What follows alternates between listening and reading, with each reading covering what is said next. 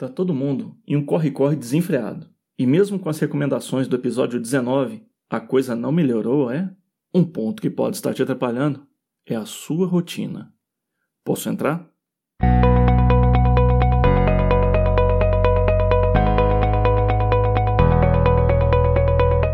E aí, tudo bom? Eu quero viver em um Brasil produtivo e ajudar pessoas a serem a sua melhor versão. Para isso, eu compartilho técnicas de produtividade e formas de como fazer melhor as coisas. Venha comigo, eu sou o Fernando Sobrinho e você está no Balanço Focado.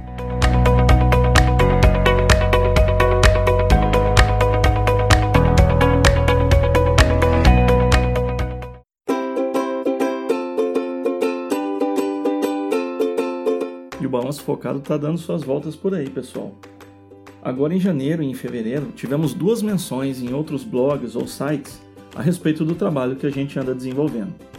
Em janeiro, foi a Newton Paiva que fez um artigo sobre podcasts que podem contribuir para a vida profissional.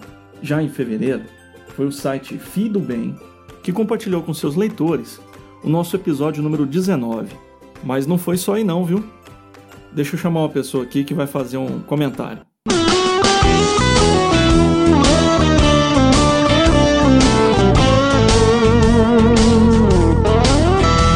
Vai outro depoimento de quem assina o Café Brasil Premium, a nossa Netflix do conhecimento. Abre aspas. Quando o Luciano anunciou o Café Brasil Premium, eu senti que simplesmente eu não podia ficar de fora e aproveitei para ser um dos primeiros a assinar esse cafezinho tunado. Economizei um bocado só com os livros que ele sumariza, que me levam direto aos livros que interessam. Não tem preço a vasta experiência que ele adiciona ao conteúdo. Se o Café Brasil é fitness intelectual, só deixando iscas, o Café Brasil Premium é o suplemento para uma maromba cerebral. Extra forte de verdade. Fernando Sobrinho. Viu? Você tá esperando o quê, hein? cafebrasilpremium.com.br Conteúdo extra forte. Ô Luciano, assim você me quebra as pernas, cara. Com esse vozeirão todo, os meus ouvintes vão ficar mal acostumados. Os links para o Fido Bem e a Newton Paiva e esse episódio específico do Luciano eu vou colocar na descrição desse episódio.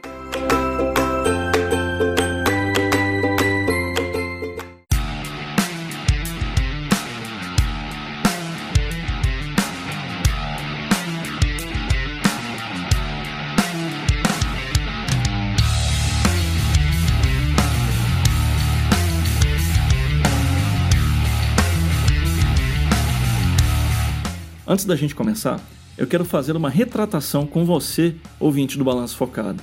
Nesses meses de janeiro, fevereiro e agora no início de março, eu fiz algumas alterações no blog. Alterações essas que estão alinhadas com o planejamento que eu tenho para ele. No final das contas, é para fazer chegar até você conteúdo relevante e de qualidade. Bicho, eu apanhei muito, mas é como o ditado diz: ou você ganha ou você aprende. Perder não existe.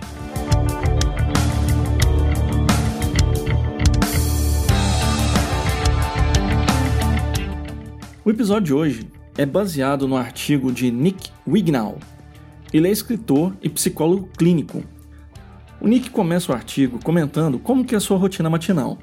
Depois de já ter tomado banho, barbeado, se vestido e tomado seu café, por volta das 6 da manhã ele já está no seu escritório. Então, durante uma hora, ele escreve o rascunho de um novo artigo ou mais uma parte do seu livro. Medita por uns 20 minutos. Durante mais uma hora, ele faz pesquisas ou uma leitura e gasta mais uns 30 minutos fazendo a sua rotina de marketing do seu trabalho online. Ufa! Isso tudo, pessoal, até às 9 horas da manhã. Quando dá às 9, ele já está pronto para atender o seu primeiro paciente do dia. Algumas pessoas não acreditam nessa capacidade dele e fazem brincadeiras do tipo: Ei, então você é daquelas pessoas que tem o ciclo biológico de um passarinho? Ah, você está usando speed ou algum chá tibetano? Se não são drogas ou genética, então é mágica. Bom, muito bem. Ele afirma que por conta dele seria uma coruja, porque ele não usa drogas e nem chás, apenas café. Mas que sim, ele tem uma mágica para viabilizar ter essa energia toda. Para ele e eu, o segredo não está na rotina da manhã, mas na verdade está na rotina noturna do dia anterior. É, O segredo de uma manhã de sucesso e energia começa ontem. Vamos dar uma olhada nas estratégias que fazem esse psicólogo ser irritantemente produtivo durante as manhãs. Relaxamento e sono. Muitas pessoas têm uma manhã muito ruim, produtivamente falando. Isso é por conta de terem tido uma péssima noite de sono, quer seja pela baixa qualidade ou pela baixa quantidade. Não contornar esse sono insuficiente não vai mudar a sua capacidade de ter uma manhã produtiva. Um dos principais problemas, geralmente, é que as pessoas querem aproveitar ao máximo o que tem para fazer durante suas noites. Quem aqui não fica tentado a colocar mais um episódio para rodar no Netflix? Quem não fica tentado em ficar vigiando suas redes sociais para saber se não chegou mais uma mensagem? Sabe? Aquela mensagem que você tá doido ou doida para receber. Esse estado de medo de perder as coisas que estão acontecendo já tem sigla em inglês, a gente já falou aqui no Balanço Focado, e tem um nome esquisito de FOMO, que na verdade em inglês significa Fear of Missing Out, que é o medo de perder as coisas, o medo de ficar de fora, né? Não tem jeito, meu amigo. Enquanto você mantiver essa rotina de maratonar, mentindo para si mesmo, que é só mais um episódio, ou ficar na internet ou redes sociais, não vai compatibilizar seu organismo com uma rotina matutina mais produtiva. O que você vai fazer para relaxar? Sua atitude de privilegiar aquilo que é mais importante para você. Saiba que se você não enxerga valor em ter uma manhã mais produtiva, nunca vai mover uma palha para mudar como é sua noite. O próprio Nick diz que cada um deve descobrir o que te faz relaxar. Mas eu sou um pouco mais radical. Eu faço parte de um grupo chamado Confraria Café Brasil, e lá tem quase mil pessoas, sendo que uma centena delas é bem ativa. Tem dias que o grupo acumula 500 mensagens sobre diversos assuntos, isso tudo em um dia só. Durante um período eu ficava tentando acompanhar praticamente cada postagem, cada manifestação. Só que eu percebi rapidamente o que, que isso ia fazer. Consumiria muito do meu tempo, mesmo sendo discussões muito construtivas. Graças à tecnologia e às hashtags, eu consigo agora selecionar os assuntos que mais aprecio e tenho interesse em engajar, comentando, discutindo com meus colegas confrades. Chutei o medo de perder algo interessante, pois percebi que poderia resgatar depois. Cada pessoa tem uma necessidade diferente de sono. Para mim, 6 horas de sono são suficientes para eu estar pilhado. Para você pode ser 7, para outra pessoa pode ser 8. Para alguns aí tem que ser 9. Então, para relaxar mesmo, você tem que tentar uma hora antes de ir dormir, tentar desligar dessas coisas, né, de celular, de computador, de televisão. É difícil, mas tem que ser feito. Mas o que, eu vou fazer então? Olha, ler um livro é uma boa pedida, mas você pode colocar uma música relaxante também. Ou você faz isso, ou não muda essa vida de boêmio. O segredo é sempre pensar e lembrar daquilo que você ganha acordando mais cedo. Remova os atritos. Vencido o primeiro obstáculo, e tenha certeza que aqui não é como nos jogos de videogame em que o primeiro obstáculo é o mais fácil e o desafio mais difícil fica no fim da fase, nessa segunda fase de problemas, temos as coisas que são pequenas, quase insignificantes, bobas até, mas que dificultam para você entrar no modo levantar e sair. Um desses pequeninos obstáculos é o famoso decidir que roupa vestir.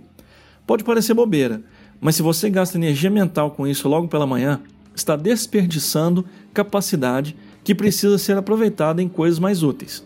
Assim, fazer e organizar o café da manhã, fazer, organizar e embalar almoço, decidir e empacotar sua roupa de academia, lembrar, procurar e guardar seus apetrechos de trabalho, laptop, carteira, chaves, documentos, crachás, etc. Tudo pela manhã são coisas que geram atrito. Gastar energia física e mental para cuidar dessas coisas é aproveitar muito mal o potencial que você tem logo pela manhã. A solução é cuidar dessas coisas na noite anterior. Isso vai reduzir o atrito que você tem pela manhã pois você não precisa lidar com essas atividades. Quer uma dica? Um checklist é mais do que suficiente para você não precisar ficar guardando na cabeça tudo o que precisa conferir na noite anterior. Faça um plano. Chegamos na terceira dica. Saiba que nada vai adiantar ter uma excelente noite de sono, tirar todos os atritos da manhã, se você não tiver claro o que vai fazer com esse tempo de qualidade. É desperdiçar do mesmo jeito, e pior, você vai ficar com a sensação de que o esforço dos dois primeiros obstáculos não valeu a pena e vai fatalmente voltar à rotina anterior, frustrando-se e não saltando para o próximo nível. As pessoas que adotam essa rotina da manhã têm algo em comum: é o fato de que elas sempre estão muito excitadas por fazer coisas que planejaram fazer logo cedo, principalmente pelo motivo de serem coisas que trazem mais significado, são mais ligadas ao seu senso de realização, ou seja, são atividades que estão alinhadas com o propósito pessoal delas. Esse é o ponto. A pergunta que não quer calar é: por que eu quero levantar insanamente cedo e ter um dia produtivo todos os dias? As pessoas altamente produtivas têm essa resposta quase que imediata. E se você não achar uma resposta que faça você nem pestanejar, dificilmente vai conseguir planejar o que fazer para ficar satisfeito com esse esforço. Responder de forma muito positiva essa pergunta vai fazer você pular da cama com toda a energia do mundo para ir atrás do que você acredita. Sabendo o que você quer alcançar com esse esforço de melhorar a rotina matinal, você apenas vai gastar uns 5 minutos na noite anterior sobre o que vai fazer na manhã do dia seguinte Nada mais do que isso. Só 5 minutos. Concluindo então, realmente a ideia é muito interessante, pois normalmente as dicas relativas a ter uma manhã produtiva vão na linha de se fazer um esforço hercúleo para conseguir esse feito. E a beleza dessas dicas do Nick vão na linha de tirar os obstáculos da frente para fazer você alcançar o que você deseja. Veja só, isso por si só já é um insight sobre outras áreas da nossa vida em que estamos esforçando muito e tendo cada vez menos resultados. Será que não é hora de olhar que obstáculos estão na nossa frente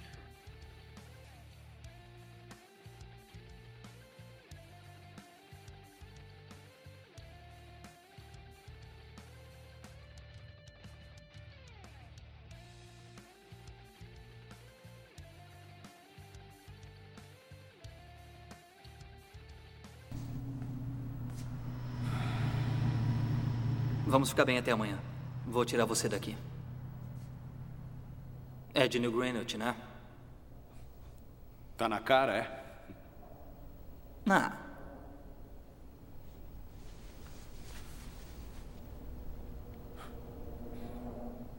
Parece que você também precisa de ajuda. Não, obrigado. Quantos anos você tem? Em tempo real, cara. 28. Eu tenho 105. Sorte sua. Não vai chegar a 106 anos se tiver muito mais noites como essa. Você está certo. Mas chega um dia em que já deu. Sua mente se esgota, mesmo que seu corpo não. Nós queremos morrer. Nós precisamos. Esse é o seu problema? Você está vivo há muito tempo? Você já conheceu alguém que morreu?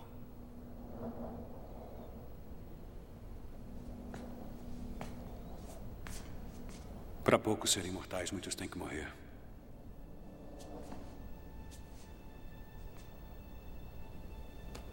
O que você quer dizer com isso? Você não sabe mesmo, não é? Nem todos podem viver para sempre, não teríamos mais espaço. Por que acha que há zonas de tempo? Por que acha que taxas e preços sobem no mesmo dia no gueto? O custo de vida fica subindo para que as pessoas continuem morrendo. De que outro jeito poderia haver homens com um milhão de anos enquanto a maioria vive dia após dia? Mas a verdade é que tem mais do que o suficiente. Ninguém tem que morrer antes do tempo certo.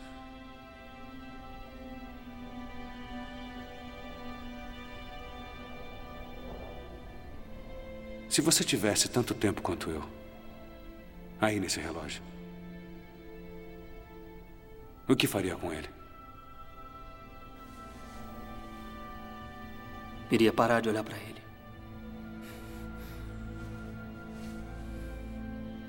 Uma coisa eu te digo. Se tivesse esse tempo todo, eu não desperdiçaria. O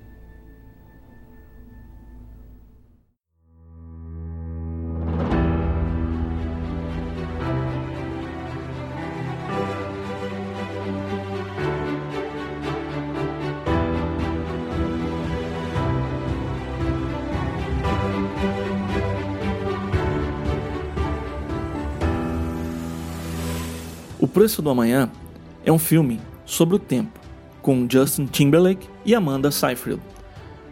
Esse filme fala sobre um futuro distópico no qual o dinheiro nada mais é que o tempo de vida das pessoas. É uma ficção científica em que as pessoas, ao chegarem aos 25 anos, não envelhecem mais. No entanto, começa a rodar um relógio regressivo de um ano, o qual vai sendo abastecido com mais tempo à medida que as pessoas trabalham e trocam o trabalho por esse dinheiro. Sim, você paga o ônibus com minutos. Você compra o pão da padaria com segundos da sua vida. O dilema do nosso herói começa quando ele encontra um cara que tem 100 anos acumulados. Só que esse cara passa todo esse tempo de vida para ele e acaba desistindo da própria vida, pois percebeu não fazer sentido viver dessa forma. Sim, o filme tem uma pegada de demonização do capitalismo, mas não é essa reflexão que eu quero deixar para você. A reflexão que o filme me fez ter é como eu gasto meu tempo. O tempo não é dinheiro como diz o ditado. O tempo é vida. Gastar tempo de vida com sabedoria é o convite que te faço depois que você assistir esse filme de 2011.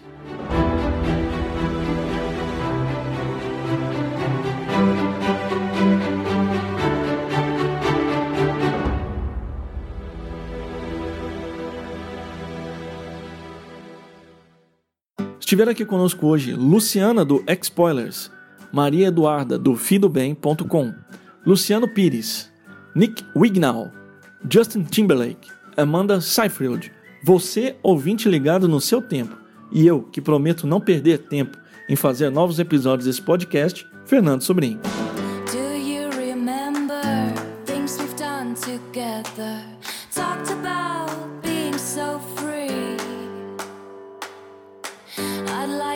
Kiss you, desperately kiss you, like I did